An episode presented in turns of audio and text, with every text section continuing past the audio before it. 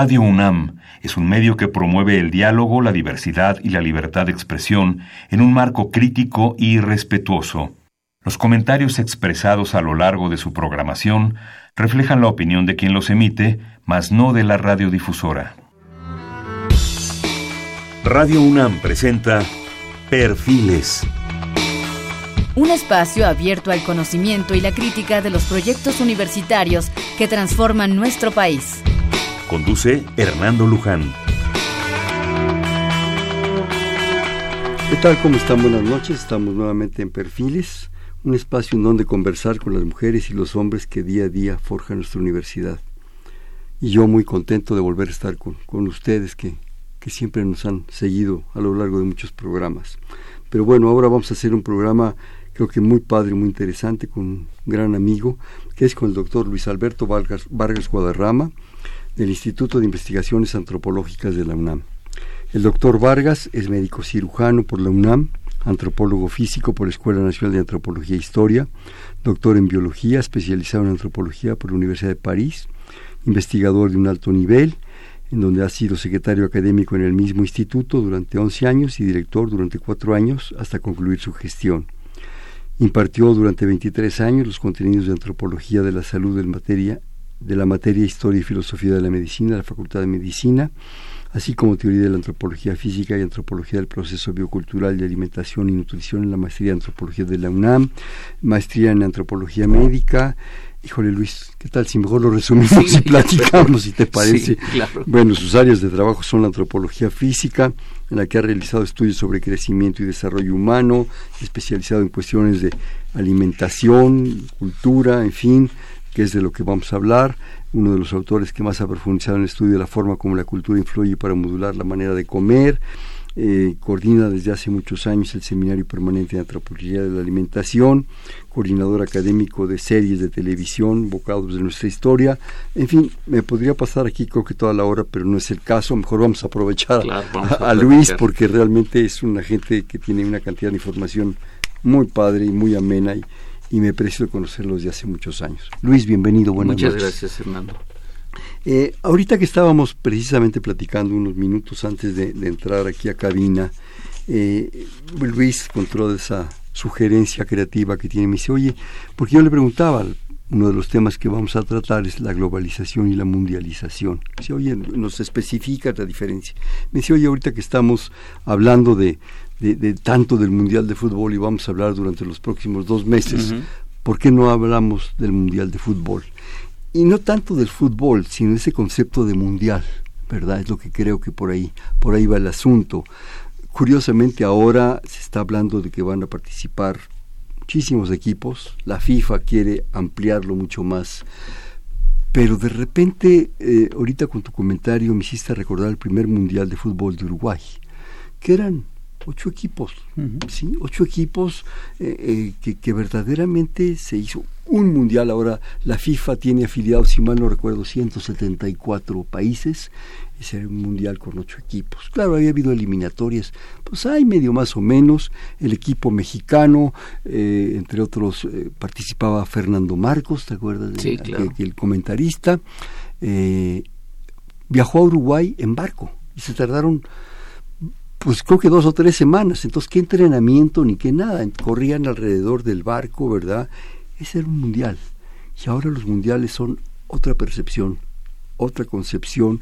De ahí vinieron de aquel equipo uruguayo gentes extraordinarias que aportaron mucho al, al, fútbol mexicano, Scaroni, Scopelli, que fueron aquí jugadores y además entrenadores. Pero el mundial fue, fue evolucionando hasta convertirse en lo que es ahora. Probablemente una de las entidades junto con las Olimpiadas que más aglutina, creo que más que Naciones Unidas, en términos de gente y de, países. Pero Luis, coméntanos algo. Bueno, pero fíjate que ah, ya que hablas de esto, hay que recordar una cosa, que eh, en esos primeros eh, campeonatos, Estados Unidos no contaba para nada. Pero nos eliminó. Ellos sí, pero, pero, pero lo que tuvieron que hacer ellos es inventar lo que ellos llaman el soccer, ¿no? Claro. Es decir, en parte con fines de tipo comercial. Claro. Es decir, es, muy interesante eso. Y entonces lo, lo, que ocurre es esto, las, las dos palabras son equivalentes. Lo único que ocurre es que... ¿Cuál? Mundial y mundialización y globalización. Es decir, lo único que ocurre es que globalización se oye muy bien en inglés, globalization. Pero worldization no suena bien. Entonces, claro, eh, en español pues es más correcto mundialización porque se está hablando del mundo y no de un globo que puede ser de hule o de lo que sea, Entonces, este, pero es equivalente exactamente. Pero básicamente es, la, misma la misma esencia del asunto. Ahora, eso eso es un concepto que yo creo que está ahorita muy vigente, muy actual, por el Mundial de Fútbol, porque si viene una Olimpiada, porque si se hace el Mundial de no sé qué cosa. Pero es algo que ha ido evolucionando gradualmente, pero curiosamente también es palabra vieja. Sí. ¿Sí? Sí. Platícalo, Luis. Bueno, lo que ocurre es esto. Eh, la idea de la mundialización... Palabra y concepto viejo. Eh, sí, palabra y concepto viejo. La, eh, lo encontramos en los griegos, etcétera, ¿no? Pero la, la idea es esto, de que cada vez eh, voy a usar otra vez un término que popularizaron los norteamericanos, cada vez somos más una aldea global. McLuhan. Sí, cada vez, bueno, él era canadiense. Sí, cada vez estamos más en contacto unos con otros. Y hablan ahora de una cuarta etapa de la revolución industrial, donde justamente todos estos medios de comunicación que se nos hacen hoy tan comunes como Hoy en la mañana tuve que usar el Waze para encontrar dónde iba yo. Y es una maravilla que te pueda alguien orientar con una voz medio sintética y decirte de vuelta a la derecha, no se meta por ahí, etcétera, ¿no? Estás en contacto y, no te explicas muy bien cómo saben que, que hay un atasco adelante o que este algo ha pasado, etcétera. Y, y, y, si tomas tu aparatito y lo pones en Roma, pues te dice cómo está el tráfico en Roma a esta hora, ¿no? O el, clima en Nueva Zelanda. O el clima en Nueva Zelanda. Entonces esto es muy impresionante porque si realmente nos hace formar parte de una unidad como especie. Sin embargo, lo que no debemos olvidar es que todavía hay grupos humanos aislados a pesar de todo. Es decir, hoy cada vez es más común encontrar en comunidades indígenas mexicanas el celular. Sí, pero no todo mundo lo tiene todavía hay lugares donde la, la, el, el, modo de vida es, digamos, como en el pasado. No exactamente idéntico al de hace muchísimos milenios, pero sí semejante. Es decir, por ejemplo, todavía tenemos grupos de cazadores recolectores, incluso en, América Latina, eh, grupos indígenas relativamente aislados en México, cada vez menos, pero todo el mundo está entrando a este, este sistema. Los, los antropólogos tenemos una frase para definir en México que es una comunidad aislada. Y es muy sencillo, donde no encuentras ni pan bimbo ni Coca-Cola. que estas dos industrias entran al día siguiente que se abre una brecha o carretera, ahí están. Y además están con el producto fresco, que es lo más impresionante. Yo creo que, que en un momento dado lo que tú dices es cierto. Yo me he llevado sorpresas de ver gente en comunidades pues muy marginadas con celulares. ¿sí? El, el, problema ahí yo creo, Luis, a ver tú qué opinas, es el uso de ese aparato. Porque lo básico, lo esencial es hablar por teléfono. Sí. ¿sí? Hablar por teléfono al otro que tiene y que yo tengo el número. Pero el potencial que tiene el cuadrito ese del demonio es impresionante. Es precisamente una cuestión globalizada y no simplemente una conexión telefónica en donde te ahorras el 20. Sí, pero la conexión telefónica es muy importante, por ejemplo, en México, con los migrantes en Estados Unidos. Claro. Sí, están en contacto constante con la familia, saben qué está pasando en el pueblo. ¿Y cuánto van a mandar de dólares? ¿Cuánto van a mandar de dólares? ¿Para qué fiesta? ¿Para qué construcción? Entonces es muy importante esa parte. Pero en otras partes del mundo, y esto comienza de manera intensa en México, el campesino puede ver a cuánto está el kilo de café en Nueva York. Claro. Y entonces venderlo a un precio más razonable que si le tomaran el pelo y le dijeran que está baratísimo. Que ese sería un aprovechamiento más, más eh, completo del aparato, ¿no?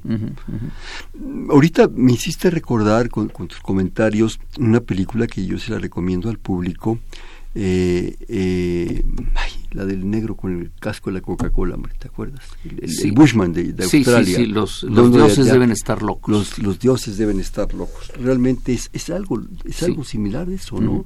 Es un indígena de los pigmeos, si mal no recuerdo, el centro de África, que, que, tiran de un avión un casco de Coca-Cola y eso le cambia la vida, ¿sí? Es un poco lo que nos está pasando, ¿no? ¿Sí? ¿Qué, piensas tú ya en términos más, más históricos de, cómo se da este proceso? Bueno, mira, lo, que es muy interesante. Históricos me estoy hablando de hace miles de años. Lo que es muy interesante es, eh, quiero partir de dos conceptos que son muy interesantes, muy apasionantes. Uno de ellos es el hecho de que hasta donde sabemos hoy, la humanidad, y no estoy hablando de Homo sapiens, sino la humanidad así en general, tiene su origen en África.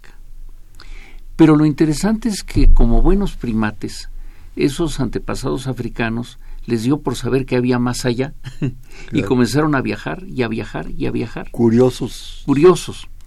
Pero algo en lo que no pensamos es en qué necesitas para viajar. Y lo que necesitas para viajar es fundamentalmente tener que comer, pero sobre todo que beber. Entonces resulta que estas migraciones que hoy estamos tan acostumbrados a pensar de que, por ejemplo, Homo erectus llegó hasta China, desde partiendo de, África, claro, no, no los mismos, sino a, través de, un largo periodo, a través de generaciones, no lo podían hacer si no tenían en qué transportar agua o, o cómo saber dónde había agua y dónde había comida. Entonces, la migración implica una determinada estructura mental para saber buscar lo necesario para la subsistencia y recursos naturales para poder salir adelante. Y entonces ahí tienes una, una cosa muy curiosa. Hoy todavía en México, en Europa, en África, etcétera, usamos un recipiente que son las eh, frutos de una forma de calabaza ¿Qué es lo que conocemos en México como las jícaras, los bules, todo esto. El, guaje. El guaje. Y no nos ponemos a pensar que eso fue probablemente el primer acompañante de, de, estos prehumanos por el mundo, porque sirve para transportar líquido. Entonces puedes ahí transportar, hay unos enormes, te sirve para transportar líquido suficiente, digamos, para no morirte de sed en un día y después ya lo vuelves a rellenar. a ver cómo nos va. A ver cómo nos va. Y es una planta interesantísima porque es una planta que de origen africano está distribuida en todo el mundo porque tiene una peculiaridad muy interesante. Flota en el agua y no se echa a perder. Entonces pudo haber cruzado el Atlántico, el Pacífico, quien la encontró la sembró, encontró que con ella podía ser desde un guiro para tocar música, ¿no? Este, vasos, jícaras, etcétera, o eh, recipientes para agua, ¿no? Entonces, es, es una planta que eh, le debemos mucho y que no, no le prestamos mucha atención. ¿no? No, le, no la reconocemos. Sabía que es el monumento al, al, guaje, ¿no? en lugar de la estela de luz, debíamos haber hecho uno de esos. Yo creo que ahorita también, Luis, eh, ha de haber habido otro elemento que fue muy importante, tal, tal vez no tan eh, duradero como el guaje, tan, tan de múltiples usos, que era la vejiga de los animales. Claro, claro. Ahorita de repente pienso, pues matabas cualquier bicho, bueno, y lo primero que te encuentras dentro de los triperio aquel es la vejiga llena de líquido. Entonces, pues la limpias, la lavas. Y es impermeable totalmente. Totalmente, y le puedes dar el mismo uso, nomás que con agüita un poco más limpia, ¿no? Sí. Ha de haber sido importante también. No, pero no solo eso. Por ejemplo, piensa que, que tenemos dos eh, usos de pieles de animales que perviven. Uno es la bota española para beber vino. Claro. Y el otro es eh, lo que usas para transportar en México, ahora con piel de cerdo, para transportar el, el, aguamiel, ¿no? Claro, las vejigas de cerdo. Las, vejigas, bueno, los cueros. De los cueros de aguamiel. Entonces, este, eso es otro, otra conquista, digamos, maravillosa. Pero la otra cosa que quería yo que, que nuestro público reflexione, y lástima que no estamos en televisión para ver una imagen, esta es una idea de un eh, personaje muy interesante que es Jared Diamond, que ha escrito varios libros eh, que están en español Diamond, así como diamante, ¿no? Eh, él plantea una cosa muy interesante, es decir, eh, si nosotros pensamos en Eurasia y pensamos en América y en África, eh, cuando uno viaja por Eurasia, de este a oeste o de oeste a este, está viajando en la misma latitud.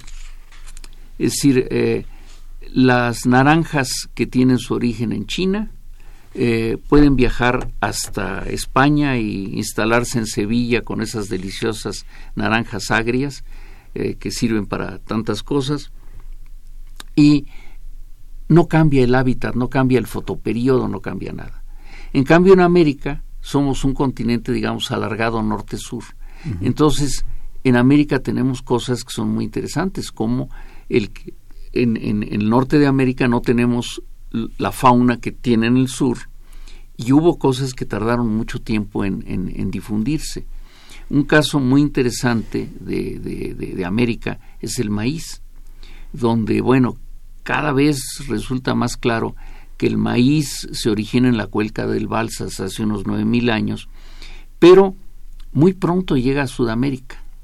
Entonces esto nos hace pensar en una comunicación por el Pacífico con Sudamérica, porque hay datos de maíz hace 8.500 años, es decir, se dice fácilmente 500 años de diferencia, eh, hoy nos parecen muchísimo, es decir, medio milenio, pero en tiempo humano es muy corto. Sí. Y entonces, este, eh, por ejemplo, ¿por qué eh, a México no llega la papa? Eso te iba a preguntar. De aquí para allá maíz, pero la papa no sube. No llega. O la quinoa o tantas cosas que hay ahí. ¿Por qué? no sabemos. No sabemos. Porque es un alimento extraordinario, además muy adaptable, ¿no? Claro. Ahora aquí tenemos papas silvestres también, eh, lo que se llama papa de agua, se, roja también, sí. Pero, pero este, ahí hay que recordar a una persona que tú y yo conocimos muy bien, a Román Piñachán, que fue de los que se interesó mucho en estos contactos transpacíficos prehispánicos, porque él eh, le ocurrió antes que a mí eh, la misma sorpresa de llegar a los museos eh, sudamericanos en Ecuador y Perú ir a las bodegas y de momento decir, oye, pues esto es de Tlatilco, es, idéntico al preclásico mexicano. Y en efecto eso te habla de un contacto. Hay quien, quien, quien supone y tiene bases firmes para afirmarlo, que eh, la población de Michoacán, es decir, los purépechas, tienen origen andino. Sí que es una migración sur-norte que se establecen ahí y bueno, si nos ponemos a jugar un poco con esto, esto es marginal a lo que estamos tratando, los purépechas son un pueblo interesantísimo porque son los primeros que antes que los aztecas comienzan a manejar el cobre. Entonces, si, si, si, si Cortés no ha llegado, dales unos años, estos hubieran tenido instrumental para la guerra de cobre o mejor aún de bronce, entonces hubieran acabado con todo claro. ¿no? y además, además, precisamente eh, ese es el punto que quería que, comentaras. O sea, son inconquistables. Sí. sí. Ni los aztecas. Pues, Nadie vaya, con ellos. En pleno momento del imperio azteca, ¿verdad? No pueden con ellos. Es increíble. Y eso que estaban, digamos, limitados en lo que tú dices, en armamento, en este tipo de cosas. Hablando de estas cosas, Luis, yo creo que son muy importantes y lo planteas en tus, en tus notas que me hiciste favor de mandar toda esa serie de, de momentos de conquistas, de movimientos, yo creo que son esenciales para la difusión, la distribución de alimentos, bueno, no solo de personas, de seres humanos, de cultura, pero también de intercambio de alimentos, de intercambio de bebidas y una serie de cosas. Mira, hay, hay, hay, cuestiones que son verdaderamente impresionantes, que es todo este proceso de domesticación. Es decir, como eh, hoy, hoy leía yo un, una nota en una revista eh, eh, no científica, en el Economist, que me llegó hoy, que me impresionó mucho. Es decir, ahorita alguien publicó un trabajo donde analiza el, el peso de diferentes grupos de seres vivos sobre el planeta y desde luego los más abundantes son las plantas, ¿no? Pero resulta que de las aves, en este momento, las más abundantes en todo el mundo son las gallinas.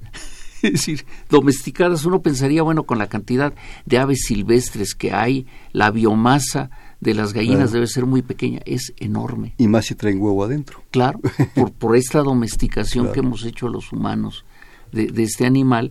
Y, y, bueno, pues tú y yo somos, tú eres un poquito menor que yo, pero por ejemplo, eh, yo recuerdo que en mi infancia comer pollo era un lujo. Sí, no, no era cosa No era días. cuestión de, de, que ibas a la esquina y lo comprabas, no era, no era fácil encontrar el pollo, era caro. Y de momento el pollo se volvió un alimento de consumo generalizado. Con la masificación de la producción del pollo. Sí, sí. Antes, bueno, a lo mejor en mi casa éramos privilegiados que había gallinas ahí uh -huh. y comíamos de repente una gallina, hacían un caldo delicioso y bueno, los huevos eran frescos de todo el sí. día pero realmente la masificación que hay ahora de los bachocos y las cosas estas y bueno tenemos en la calle de López un mundo de pollerías sí. Donde donde se distribuye pollo de una barbaridad no uh -huh. eso no estaba no estaba masificado no, no. las mismas carnicerías no estaban uh -huh. masificadas ¿no? increíble sí no entonces todo esto pero pero mira hablando de la carne hay hay, hay un momento que que ha sido muy bien estudiada por, por colegas del, del CIESAS que es interesantísimo para México. Nos alejamos un poquito de la mundialización, pero es un caso mexicano muy interesante. En el siglo XVII tenemos una producción de ganado vacuno enorme. En México. En México. La carne se vuelve más barata que el maíz. Todo el mundo consumía carne. ¿Por qué? ¿Sabes qué interesaba de, de, de, de las reses? Los cueros. Claro. ¿Para qué? Para la industria minera. es decir, de ahí hacían pues todas las, las cosas para jalar el metal, para transportarlo, etcétera. Entonces la carne era un subproducto marginal. Y te lo vendían. Te lo vendían por nada, ¿no? Claro, por uh -huh. la pregunta, ¿no? Uh -huh, uh -huh. Oye, y regresando a la domesticación, platícanos un poco, a, a, oriéntanos en estos procesos de, de domesticación. ¿Por qué? Bueno, mira, en primer lugar, lo que es muy interesante de la domesticación porque primero nos hablabas de gente que va migrando, sí. con cuya preocupación es casi, casi, pues, recolectores, cazadores, y, cazadores, sí. y, y sedientos, uh -huh, ¿sí? Uh -huh. Porque iban tomando agua porque necesitaban sí, tomar claro. agua líquido, ¿no? Entonces, todavía hoy, a pesar de multitud de estudios, la domesticación sigue siendo un asunto todavía no enteramente resuelto.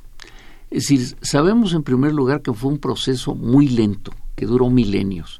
Si cuando yo estudié antropología, mi impresión después de leer a Gordon Child es que de momento este hoy eras cazador y pasado mañana ya eras este agricultor. No, no fue así. No. Eh, hubo lugares en Europa, en Polonia, en, en, en los países escandinavos, donde cazadores, recolectores y agricultores convivieron mucho tiempo intercambiando productos. Es decir, unos traían la, carne de la casa, otros les vendían lo, lo, lo, que habían producido en sus parcelas, etcétera. Pero es un proceso muy lento. Eh, en México, la que lo ha descrito muy bien es Emily McClung, eh, de, Instituto de Investigaciones Antropológicas, para las plantas, eh, diciendo, bueno, pues como nos ocurre hoy en día, yo tengo tías que, que hacían esto, es decir, tenían su pequeño huerto familiar o su patio en su casa, eh, de estos patios de casas antiguas, ¿no? Veían una plantita que les llamaba la atención y este, vamos a, suponer, voy a dar un ejemplo muy mexicano, una, de momento brotaba un epazote. Pues entonces lo que hacían era que veían, ay, mira ese pasote. Entonces, ¿qué hacían? Deshiervaban alrededor, lo cuidaban. Y entonces al irlo cuidando, lo iban aprovechando, sembraban otras matitas por otro lado, y entonces lentamente comenzaban ese proceso. Y a través de la selección, probablemente del, del, del epazote que tuviera un sabor más al gusto de cada una de ellas, iban haciendo una selección de la planta en el sentido de, de irla domesticando. Tenemos casos muy curiosos. Eh, hay ahora una serie de libros y artículos interesantísimos donde señalan que nosotros no domesticamos al perro. Pero el perro nos domesticó a nosotros. Sí. que el perro fue el que se acercó a los humanos y los fue acostumbrando a, a, a ellos y fue cambiando. Eh, acabamos de, de, recibir en Antropológicas un libro apasionante donde un grupo de, de zoólogos rusos en Siberia comenzaron a, a, a seleccionar zorras eh, salvajes, ¿no? Y al cabo de unas cuantas generaciones las zorras movían la cola, es decir, se habían hecho, la cara se les hizo, digamos, más, más fina, este, no eran agresivas, eh, y, y, en, en, unas cuantas generaciones lograron una domesticación de la zorra y vamos sin habérselo propuesto fue producto de la domesticación no programado cada vez se parecían más a los perros y eran más amables con los humanos, etcétera. El proceso de domesticación es interesantísimo, porque lo que interesa inicialmente eh, es también, eh, perdón, hago un paréntesis, siempre pensamos en domesticación de cereales, de semillas, de pastos, el, maíz, maíz, trigo, arroz.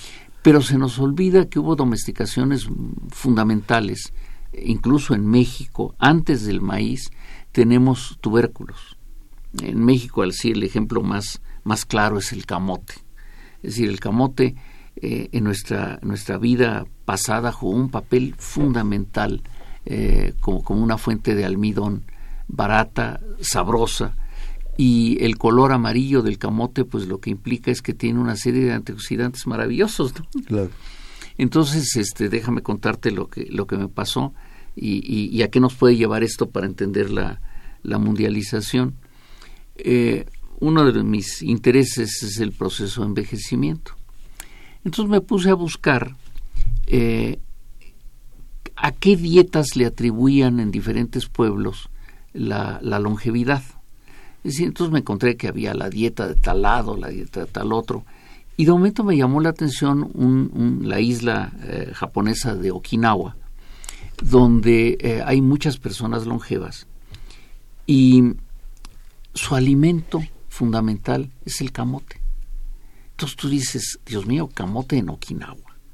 Y después te enteras que los genetistas que han estudiado este camote demuestran claramente que es camote de origen mesoamericano. Y tú dices, bueno, ¿cómo llegó ahí? Bueno, pues llegó dos veces. Esto es apasionante. Primero, y, estoy hablando de datos, este, eh, digamos, no arqueológicos, sino datos deducidos a través de la estructura genética del estudio de los camotes en el Pacífico, primero llega antes que Colón. No sabemos cómo. Podemos suponer, porque ha habido naufragios en el Pacífico mexicano desde Nayarit que acaban en las Islas Marshall, este, que, que alguien llevó camote allá y después esto pegó en las islas del Pacífico Sur vieron que era un alimento valioso, lo adoptaron y finalmente llegó a, Japón. Pero después llegó con un, uno de los movimientos que a mí en lo personal me interesa muchísimo de la mundialización, porque es apasionante, la NAO de Filipinas, de la cual ya hemos hablado en este programa, ¿no? Es decir, eh, la cantidad de productos mesoamericanos y americanos en general que llegan a Asia a través del NAO de Filipinas es impresionante y llegan chiles y llega camote y llega eh, por ejemplo hoy, en la India te llama la atención que en los huertos caseros hay papayas y, tú dices bueno pues oye esa es nuestra no eh, yo no sé si te he contado que eh, en, mis he hecho tres viajes a China y, varios de ellos fuera yo invitado del gobierno chino. Cuando me quisieron halagar con un postre verdaderamente fino exquisito eh, me dijeron, le vamos a servir a usted una fruta que es deliciosa, la fruta del dragón. Ah, pues qué bueno. ¿Sabes la cola del dragón. No, una pitahaya. Si ustedes se fijan en la, la pitahaya, es delicioso. Lo que tiene es una especie de escamas y parece realmente la piel de un dragón. Sí, una roja escamosa. Escamosa, pero es deliciosa. Entonces este, me halagaban y les decía, oigan, me están halagando con algo mío. y decían, no, no, no, no, no, no, esto viene de Vietnam. ¿no? Entonces este, es interesantísimo cómo estos productos mexicanos se difunden como parte de este proceso de mundialización. Oye, esa primera llegada del camote a Okinawa, dices que, bueno, pues fue un naufragio, pero, o sea, supongo que en la etapa de Mesoamérica, esta zona, ¿qué? ¿Se va por dónde? ¿Cómo, cómo llega? O sea, eso no lo tengo claro. Mira, las corrientes eh, del Pacífico... O sea, ¿tú crees que cayó al mar y se lo llevó? Sí, porque acaba de haber un caso semejante hace unos cuatro o cinco años, de unos pescadores nayaritas que acabaron en las Islas Marshall. Yo no sé si te acuerdas que le hicieron gran escándalo en los periódicos porque aparecieron meses después allá porque sabían pescar, sabían eh, guardar el agua de, de la lluvia, etcétera.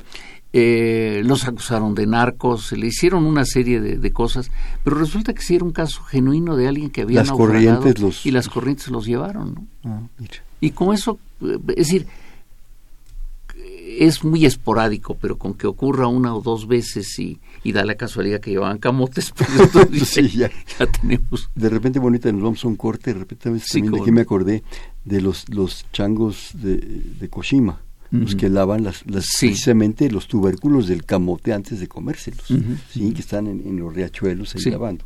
Vamos a un corte, si me permites. Estamos en Perfiles, un espacio en donde conversar con las mujeres y los hombres que día a día forjan nuestra universidad. Estamos platicando con el doctor Luis Alberto Vargas del Instituto de Investigaciones Antropológicas de la UNAM en el 5536-8989. Le repito, 5536-8989.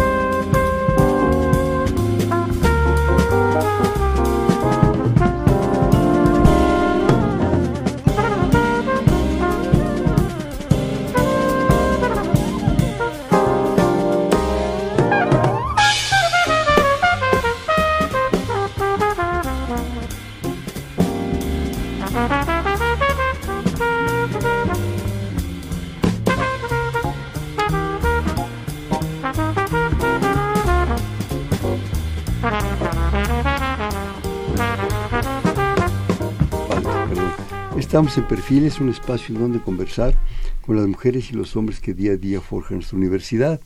Les comentábamos que estamos en el 5536-8989 y estamos platicando con el doctor Luis Alberto Vargas Guadarrama del Instituto de Investigaciones Antropológicas sobre la mundialización, el asunto de los, de los alimentos. Antes de empezar con Luis, quisiera dar lectura. Nos habla Sergio Hernández Everest de Tlanepantla manda saludos. Debe ser Fernández Everest. Hernán, bueno, dice, y al invitado te manda muchos saludos que se conocieron en la escuela secundaria hace más de 50 o 60 años. Ya cometí una indiscreción, pero bueno. Y me da mucha alegría poder escucharlo en la radio. Un gusto saber que el maestro, bueno, de, mí le agradezco muchísimo. Yo, le pediría a Sergio que por favor deje con eh, quien responde el teléfono su correo electrónico para poderme comunicar con él. Sí, por favor, señor, este Sergio Fernández, Fernández. que el doctor Vargas le encantaría comunicarse, entonces si nos vuelve a llamar, si se toma la molestia, pues un correo, en fin, para, para que platiquen rico y sabroso. A ver, nos ibas a hablar de domesticaciones. Mira, hay, hay algunos datos que son interesantísimos de lo que eh, todos estos estudios van logrando. El primer animal domesticado es obviamente el perro, que tiene más o menos unos 10.000 años antes de Cristo de haber sido domesticado. Eh, ese se domestica en varios lados. Hay perros americanos, un, colega del instituto, Raúl Valadez, está estudiando eh, la variedad de perros latinoamericanos, bueno, en América en general. Y, por ejemplo, para muchos de nosotros es una sorpresa enterarnos que el perro callejero mexicano es una raza de perro. Ahí el corriente street. Sí, el, corriente, el streeter, es, un, es una raza de perro mexicano, además con ciertas características. Mucho mejor conocido. Por lo pronto la cola de chachirrión. El, el choloiscuincle y todos esos que son más espectaculares, ¿no? Los perritos, eh, digamos, que, que engrasaban para comerse en la época prehispánica. Pero ese perro común y corriente de la calle es una raza de perro muy especial. Luego tenemos que en, en, Oriente y, en Medio Oriente, pero eh, en este caso Oriente, ovejas, cabras y cerdos hace ocho mil años. Luego vacas hace seis mil, caballos asnos y, búfalos acuáticos hace cuatro mil años, el caballo es muy interesante porque es en varios lados donde se domestica. Hay que recordar que en América hubo caballos antes de que hubiera humanos y desaparecieron. Caballitos un poco mm, diferentes a los diferentes actuales. Chiquitos, sí. Y después tenemos este, llamas y alpacas ya americanas hace 3.500 y otros animales que aquí en México no les damos mucha atención, pero que son fundamentales en, en, África son y en partes de Asia, camello y dromedario, hace eh, 2500. Y quiero recomendar mucho eh, la, lectura de un libro que les explica muchas de estas cosas, que es de este autor que mencionaba yo, Jared Diamonds, que eh, se llama en español eh, Armas, Gérmenes y Acero. Se consigue con bastante facilidad es un libro fascinante sobre la domesticación y sobre muchas otras cosas. Entonces, la, otra cosa que me gustaría que, nuestro público reflexionara es cómo eh, ha habido grandes movimientos humanos, digamos, relativamente localizados, pero que han tenido una influencia sobre, sobre el mundo. Una que a mí me apasiona es la famosa ruta de la seda de Oriente a Europa. Es decir, que después, bueno, la recorre Marco Polo, que trae las noticias, etcétera, pero que es, es una verdadera epopeya esa ruta, ¿no? Es decir, son miles de kilómetros de distancia, pero es lo que hace que lleguen productos exóticos para ellos, novedosos, etcétera, a Roma, etcétera, y, y, cómo esto eh, sigue influyendo hoy sobre nuestra cultura, ¿no? Otra es eh, apasionante también de, de, épocas muy remotas, la navegación en el Mediterráneo. Es decir, donde, claro, cuando va uno a la escuela, lo primero que aprende es que los fenicios este, andaban por ahí, que después los griegos, los romanos, ve uno la cantidad de ruinas griegas que hay por todo la cuenca mediterránea, y se, se pone a pensar lo que esto fue tan trascendente. Y, para nosotros en México algo que es fundamental entender de esa ruta mediterránea es ese momento maravilloso de ocho siglos de ocupación árabe en España, de donde nos vienen cantidad de cosas, es decir, voy a, voy a, voy a citar una, voy a citar una palabra guiso, albóndiga.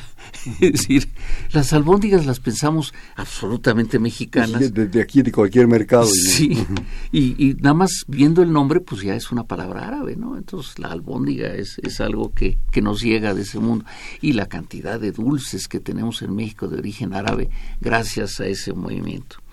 La otra es esta navegación también muy temprana eh, de, las costas del Mar Rojo y de Egipto hacia la India. Y cómo esto influye en cantidad de cosas. Y, por ejemplo, otra vez, eh, situaciones que en México tenemos y que se nos olvida que vienen de allá. El uso de los paliacates. que es una, una tela con un estampado hindú y que hemos adoptado como propia, ¿no? Es decir, el paliacate es mexicanísimo cuando uno piensa... Pregúntale a Morelos. En su origen, sí.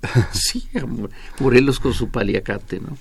Eh, otra cosa que, que influye eh, en Europa todavía, porque muchas carreteras europeas actuales están hechas sobre las grandes rutas este, del Imperio Romano, ¿no?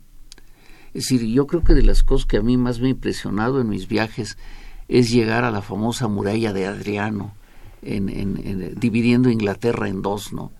Y que tú dices, bueno, pues hasta acá andaban estos, ¿no? Y, hay que ver eh, los, restos arqueológicos, su, eh, sus baños, sus cuarteles, todo esto, ¿no?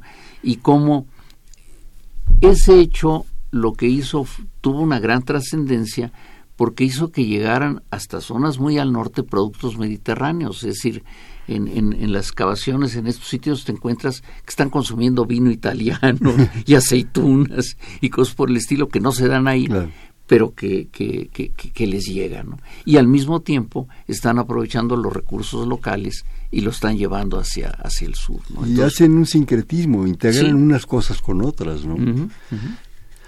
Y luego, claro, los... los eh, eh, algo que se nos olvida y, hubo una reunión de la Sociedad Mexicana de Antropología dedicada al tema, es que nunca pensamos, siempre los mexicanos tendemos a ver hacia afuera. y rara vez vemos hacia adentro. Hernando, ponte a pensar que el Caribe es un Mediterráneo. Es decir, había contacto prehispánico entre Cuba, Jamaica, los mayas, había comercio maya. Eh, mucha gente no sabe que en el cuarto viaje de Colón se topa con una embarcación maya, es decir, en, en el Golfo de Honduras. Y tú dices, bueno, ¿Qué pasó? Bueno, pues que había un comercio intensísimo en esa región. Un Mediterráneo abierto, digamos, pero al fin y al cabo una zona muy estructurada de navegación y de intercambio, ¿no? Y de intercambio, ¿no? Claro. Muy, muy, muy importante, ¿no? Y además se presta con la cantidad de islas y lo pues cerrado del Golfo de México. Sí, iban de un lado para otro felices de la vida, ¿no?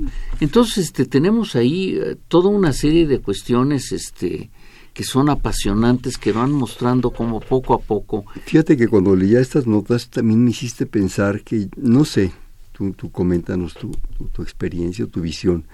Yo creo que un momento también muy importante fueron las expediciones y conquistas de Alejandro. Claro. Yo creo que de repente, si bien iba como loco pasando por cuantos lados, varias veces, eh, en ese el autor ahorita lo recuerdo, habla de que Alejandro se integraba. Vestía túnicas y de hecho sus generales lo criticaban porque, ¿y lo, dónde está lo griego, lo macedonio? ¿sí? Ahora te conviertes como en un egipcio o en un hindú, ¿qué es esto, no? Pero el tipo va eh, integrando. integrando. una influencia impresionante que después con sus generales que era el imperio, pues de alguna manera se, queda más establecida, ¿no? Bueno, y date cuenta que después con esa gran inteligencia, Napoleón hace lo mismo. Claro. es decir, deja a sus generales para gobernar. Y de tú dices, bueno, a ver, ¿qué, qué hace un, un, un, un antepasado francés eh, como, como antepasado de los reyes de Suecia, por ejemplo? Ahora, afortunadamente le falló en España, porque el hermanito no era muy recomendable. Sí, no, no, realmente. Por ejemplo, en el caso de Alejandro, manda cosas a Grecia.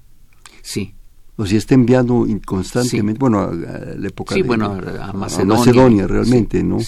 Está mandando información y está mandando obviamente elementos, eh, eh, comida, cosas, ¿no? Sí, sí, sí. bendito Aristóteles que lo educó, ¿verdad? Sí, claro. No tuvo mal maestro. ¿no? Sí, ¿no? Entonces, este, este mundo es apasionante y claro, un parteaguas fundamental es el siglo XV.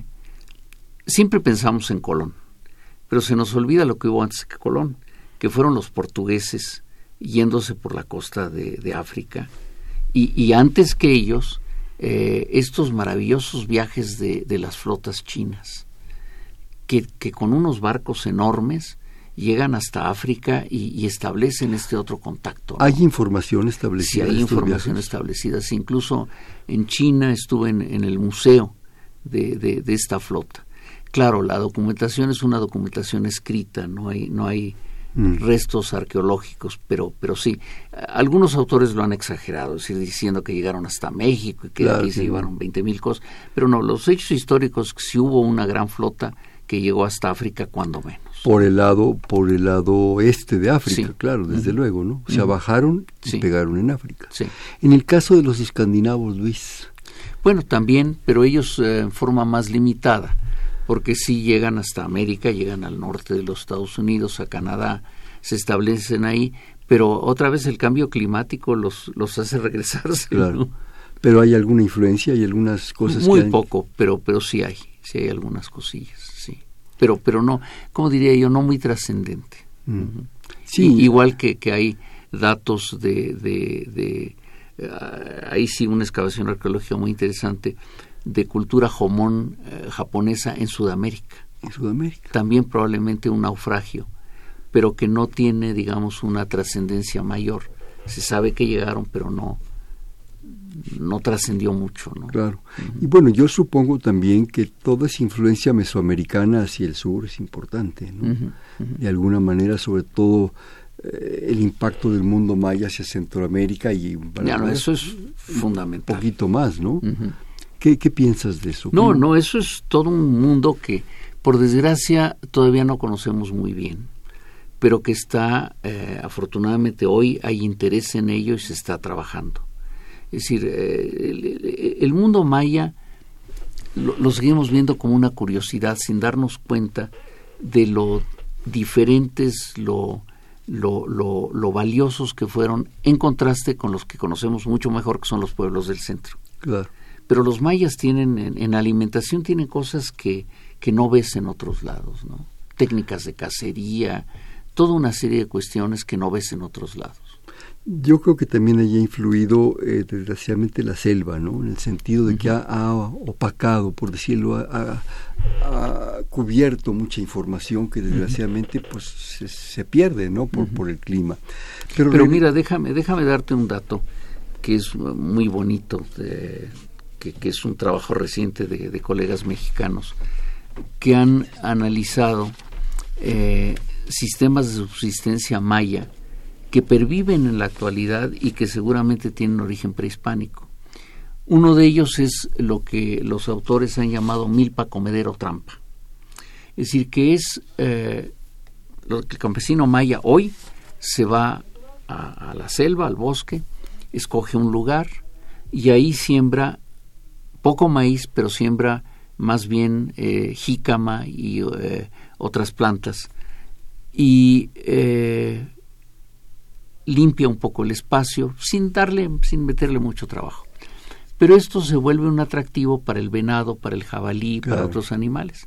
Entonces lo que él hace eh, es que escoge muy bien el lugar, pone una hamaca arriba del árbol y se va en la tarde, en la noche, espera, que lleguen los animales a comerse lo que él ha sembrado y los mata y se los lleva a su casa.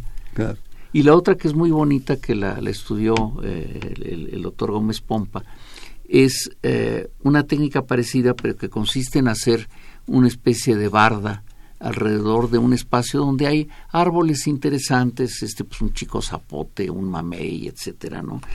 Y eh, lo barden y meten ahí animales pequeños, es decir, tejones, etcétera, a que se reproduzcan ahí mismo comiendo de lo que cae de los árboles y todo. Y cuando hace falta carne, pues van ahí, la toman y se acabó, ¿no?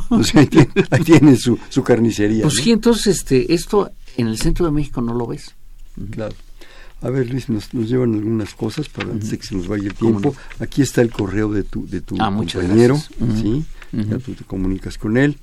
Bueno, nos habla María Rosario Velázquez, muchísimas gracias por su comentario personal y se comenta ella en sí para el programa. Yo creo que muchos de los frutos que tenemos eh, aquí vienen de Asia. Por ejemplo, ¿qué sabe de la gladiola? Justo ayer leía que en el siglo XVIII las llevaron desde China a Inglaterra. Y después pregunta, ¿qué semejanza se encuentra con los frutos que tenemos a los que se dan en Asia? Pues la pregunta es muy interesante porque eh, luego se lleva unas sorpresas preciosas. Eh, mi infancia transcurrió en vacaciones en una huerta de mi abuela, donde ella sembraba agapandos. Mm. Y gran ha sido mi sorpresa al enterarme que el agapando es una planta sudafricana. es decir, hemos tenido la llegada de, de, multitud de, de, productos de fuera, pero lo que a mí me interesa mucho recalcar es la exportación que nosotros hemos hecho. Es decir, que creo que tiene un peso mayor todavía que lo que hemos traído. Hay, episodios históricos interesantes. Por ejemplo, hoy estamos plagados, y, digo plagados intencionalmente, de eucaliptos. Esto fue un personaje que tiene nombre de calle, Miguel Ángel de Quevedo. alias Tasqueña. sí, alias Tasqueña. Que él, eh, el apóstol del árbol, etcétera, él nos hizo el, el beneficio maldición de traer eucaliptos que son árboles muy poco propios para, para México, en el sentido que absorben mucha agua, tienen una madera que se rompe fácilmente. Eh, el doctor Sarucán, cuando fue rector en la UNAM, los trató de, de quitar y, yo recuerdo mucho de un director que, que, estaba muy en contra, no, pero ¿cómo un, un botánico tan destacado como Sarucán quiere quitarlos hasta que le cayó encima uno en su coche? Entonces dijo, tiene toda la razón. Son alelopáticos, dejan, dan, dan un cierto, una cierta cuestión química que, que evita que crezcan otras Bueno, y te digo una cosa, cuando yo desde muy niño iba a la construcción de Ciudad Universitaria, una cosa que me encantaba y hasta la fecha, los pirules. Sí. Y el pirul es peruano. Es peruano. Sí. ¿Cómo llegó? Nunca he sabido. Pero llega, llega, fíjate que ese probablemente llega en época eh, colonial muy temprana, porque Bernabé Cobo lo, lo, lo, describe en, Sudamérica y luego lo encuentra en México. Que además es característico de esa zona del Pedregal, que, nace entre las piedras. O sea, realmente cómo le hace. Bueno, pero hay, hay un detalle que, le pido a nuestro público que, que explore. Uno de los atoles más sabrosos que yo he probado es el atole de pirul. Ah, ese no lo conozco. Es decir, al pirul le llaman incluso en algunos lados la pimienta rosada. Y claro, pues te sabe a pirul, ¿no? ¿Dónde lo probaste? Aquí en México. Ah, pero en algún lugar en especial. No, lo que pasa es que eh, de las cosas que, que, son eh, muy gratas es que cada año tenemos un una jornada, de investigación sobre atole y tamales. Ah, y entonces ahí se preparan todas estas cosas. El atole más sabroso que creo que hemos probado los mexicanos es el atole con el dedo. Sí, ¿verdad? Ese nos lo dan con mucha frecuencia. Todos los días y sin azúcar, ¿no? Es necesario. Bueno, también nos habla Josefina Cruz. Bueno, muchísimas gracias por su comentario. Habla Jesús Cano, es del Estado de México. Eh, felicidades por el tema que están tratando en el programa. Y pregunta, ¿cuál es el autor del libro Armas Germen y Acero. Jared, Jared, J-A-R-E-D, Diamond. ¿Y cuál es Diamond. ¿Cuál es la editorial? Ah, eso sí no recuerdo. No lo alcanzo a ver. y no lo alcanzamos a ver en, el grabado que traje. Pero eh, hay varias ediciones, eso sí les puedo decir que hay varias ediciones. Yo lo he encontrado, es decir, eh, quería yo citarlo en español, eh, fui a Porrúa y ahí lo encontré. Mm en Porrúa del centro? No, yo voy al Porrúa de, de la Condesa. Ah, sí, sí, es que hay tantos ya. Este, nos estabas platicando de, de, bueno, de algunas cosas. Híjole, desgraciadamente ya nos quedan cuatro minutos, Luis. Algo que no quisiera que se te quedara en el tintero. Estabas comentando también de los portugueses, no sé si quieres Claro. Eh, miren, es que de nuevo ahí eh, vienen cosas interesantísimas. Cuando uno analiza la historia de la medicina. Siempre se dice que el escorbuto, esta enfermedad que afectaba a los marineros, de, largos viajes, que los hacía ponerse verdaderamente mal, eh, es la falta de vitamina C. Mm.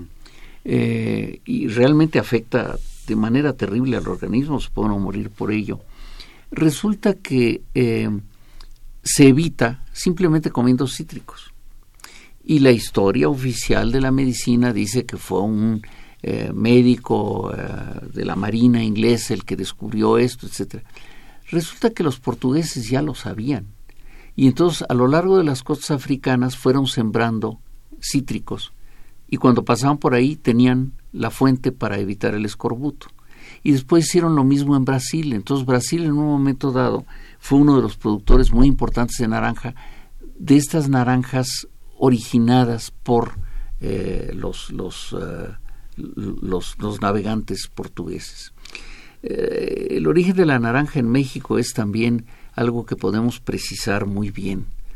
Yo no sé si conoce esta historia que la relata él mismo, Bernal Díaz del Castillo, en una primera, en un primer viaje antes de llegar con, con Cortés, le toca estar de guardia en Comalcalco, podemos situar el lugar preciso.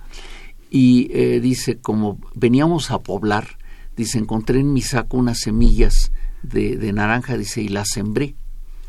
Entonces pasan los años y cuando él regresa ya en la, con Cortés a las Cibueras, pasa por Comalcalco y relata en su obra que ve el árbol y, y, y, la frase me encanta, dice, muy bien cuidado por los papas, por, los, por los sacerdotes locales, que para ellos era un árbol extraño. Y además sabrosísimo. Y, sabrosísimo, lo habían cuidado muy bien. Fíjate, nada más que... Oye, este, algún otro comentario rápido, porque así ya el tiempo se nos va sobre lo de los portugueses tenía razón, o sea, pensamos mucho en Colón y Cortés y toda esta gente, pero el impacto de, de, todos ellos a lo largo de África y en buena medida en América. En América sí. Son, es importantísimo, ¿no? Sí, bueno, pues incluso, por ejemplo, el, hecho del famoso Tratado de Tordesillas, ¿no? Donde dividen el mundo en dos, uno para España y otro para Portugal. Se, dividen el, Y los españoles hacen trampa y se quedan con Filipinas de todas maneras, aunque no les toca. Y buena parte de América, ¿no? Sí. No, a América sí les tocaba gran parte, es decir, excepto Brasil y, todo esto, ¿no? Pero bueno, a, lo que eh, quisiera yo ya eh, terminar es diciendo que esta mundialización la podemos ver en nuestra vida diaria de muchas maneras. Y una de ellas que, por ser mi tema de estudio, me, me llama mucho la atención, es la mundialización de la alimentación. Es decir, que tiene su lado positivo y su lado muy negativo.